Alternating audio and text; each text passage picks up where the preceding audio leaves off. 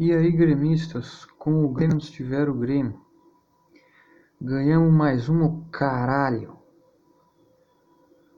Duas vitórias seguidas. É isso aí, rumo para sair da zona de rebaixamento. E eu vou dizer para você, hein, que esse jogo do Grêmio contra o Bahia foi o melhor jogo do Grêmio em, desde, não sei, desde desde que o Filipão chegou. E desde que o desde a final do Gauchão, né? Foi o melhor jogo do Grêmio disparado. Essa partida contra o Bahia.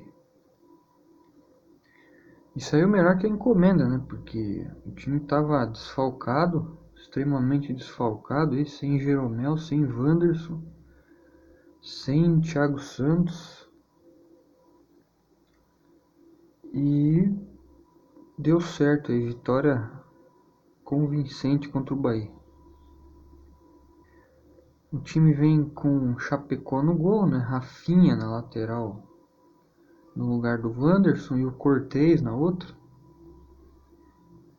Juan e Rodrigues vêm de, de dupla de zaga.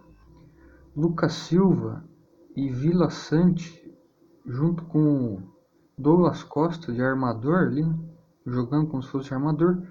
E no ataque, Léo Pereira, Alisson e Borja. Borja. Né? Borja. Colombiano Borja. Então, o, o jogo começa com o Bahia dando uma pressão no Grêmio, né? Nos primeiros minutos aí de jogo, o Bahia chega bem, né? Vem tocando a bola e sofre, quase marca um gol ali no comecinho do jogo. Acho que foi, sei, deu um minuto de partida, uma tabela, o Bahia chega quase faz o gol. Então, assim, eu comecei a assistir o jogo e pensei, puta, vai ser aquele jogo tenso, né? Não que não, não tivesse sido um jogo tenso, mas eu achei que o Grêmio ia tomar um gol pra, pro Bahia logo no começo. Mas daí o, o time retoma a posse de bola e, e fica com mais posse de bola, pelo menos no primeiro tempo. Não agride tanto o gol do Bahia, mas tem mais posse de bola.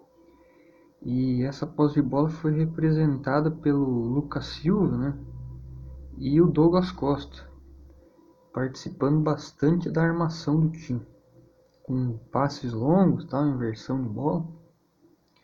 E as jogadas vindo principalmente pelo lado do Douglas Costa, do, do Léo Pereira, ali, Douglas Costa e Léo Pereira, tentando algumas jogadas, mas não estava sendo convincente. E o Alisson junto com o Cortez do outro lado com bem menos qualidade. Então estava complicado. O ele tinha pós de bola, não criava muita coisa. E no primeiro tempo mesmo, quem ameaçou de verdade o, o gol, quem quase chegou no gol foi o Bahia, que até meteu uma bola na trave. E um par de sorte, um bocado de sorte, quase faz o, o gol, né? E vai para o segundo tempo, o Grêmio volta sem Léo Pereira com Luiz Fernando, que para mim é trocar seis por meia dúzia cara. Dois jogadores praticamente idênticos. E no segundo tempo aí sim que o Grêmio melhorou, aí sim que o Grêmio jogou bem, sobre todos os aspectos. Consegue o gol, abre o placar logo no primeiro minuto, nos primeiros minutos do segundo tempo, né, um levantamento na área do Rafinha e um golaço de centroavante, um do Borja. Né? Golaço de centroavante, cabeçada firme. Parabéns pro Borja aí, três gols né? em três jogos. Né? Tá saindo bem, tá vindo bem, tá? Começa muito bem o Borja. Então, o Grêmio faz 1 a 0 né? Com o Borja. E daí o time faz aquela estratégia do Filipão, né, que é abre o placar, consegue 1 a 0 e daí fica recuado, né, esperando o time adversário para pegar no contra-ataque. E foi isso que o Grêmio fez depois de abrir o placar. E fez bem, né? A marcação estava se acertando bem. O Juan e o Rodrigues jogaram muito bem no segundo tempo. O Cortez também, o Rafinha marcaram bem nas laterais. O meio-campo também marcou bem. Foi bem o, a defesa, mano. logo depois de tomar o gol. Não sofremos muita pressão do Bahia. Conforme o jogo foi se encaminhando para o final, e o Grêmio foi cansando, o Bahia foi tendo mais volume de jogo, foi chegando, foi assustando mais o Grêmio, mas daí o Chapecó também foi seguro, né? Quando, quando exigido e, e o meio-campo também deu cobertura para a zaga, né? E daí o Filipão já faz as, as outras alterações, que foi tirar o Alisson e colocar o Fernando Henrique, né? E daí o, o Fernando Henrique, ele a partir do momento que ele põe o Fernando Henrique, ele muda um pouco a figura do jogo. Então fica o Fernando Henrique e o Lucas Silva na, de volante, né? E o Luiz Fernando muda de lado e passa a jogar mais recuado pelo, pelo lado do, do Cortez. E o Douglas Costa que estava de armador vai para ponta. E então fica o fica o Borja né? O Borja e o Vilhaçante não fica o fica o Lucas Silva, desculpa, fica o Vilha Sante o Fernando Henrique de, de volante. O Lucas Silva vai para como se fosse um armador, mas na verdade estava mais com três volantes mesmo. E daí fica o Douglas Costa na ponta, o Alisson na outra, é, o Luiz Fernando na outra e o Borja no, no centroavante. E daí depois ainda o Filipão tira o Borja no finalzinho da partida e põe o Diego Souza, que vem voltando de lesão. Hein? E daí, naquela tática de pegar no contra-ataque, o Grêmio encaixa dos seus contra-ataques nos últimos minutos. E daí o Diego, Diego Souza, né? O bicho é. Diego Souza é um. Quando ele quer, ele é um tanque dentro da área, né? Você pode ver que ele é um tanque, né? Ele pega a bola, ele vai passando, trombando toda a zaga do Bahia e bate na saída do goleiro. Né? Então, não, acho difícil o Diego Souza ganhar a posição. Não sei se o Filipão talvez tente experimentar uma formação com Borja e Diego Souza, com dois centroavantes. Não sei se o Filipão vai fazer isso.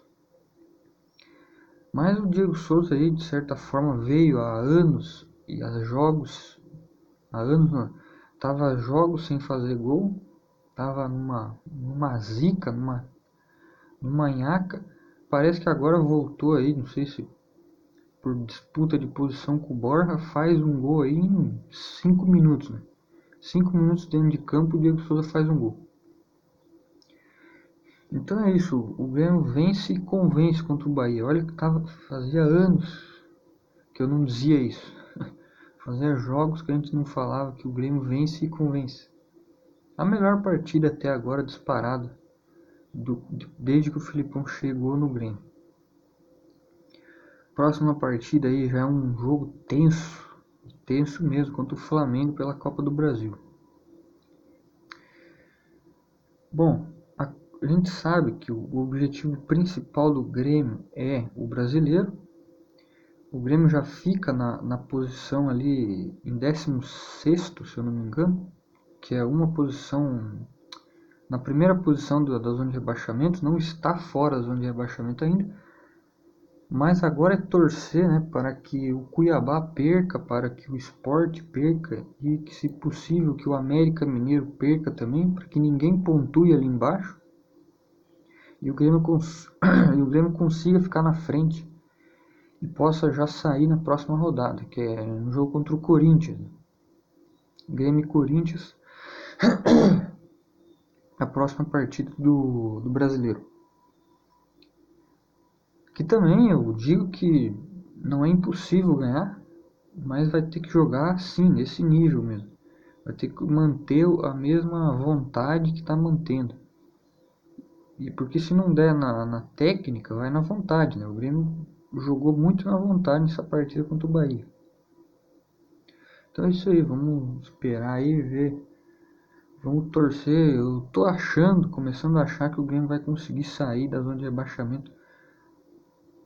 Não na próxima rodada, mas talvez mais aí pro começo do segundo turno já consiga sair da, da zona de rebaixamento. Não vai. Não que não vai tipo folgar, né? Vai continuar brigando ali. Não vai sair com folga, vai ter que continuar brigando. O Grêmio vai ficar brigando, brigando aí contra o Z4 até mais ou menos, dependendo se for bem, até o meio do segundo turno. E se começar a escorregar demais, vai, vai ficar brigando contra o rebaixamento até o final do campeonato. Então é isso aí, um abraço, fui.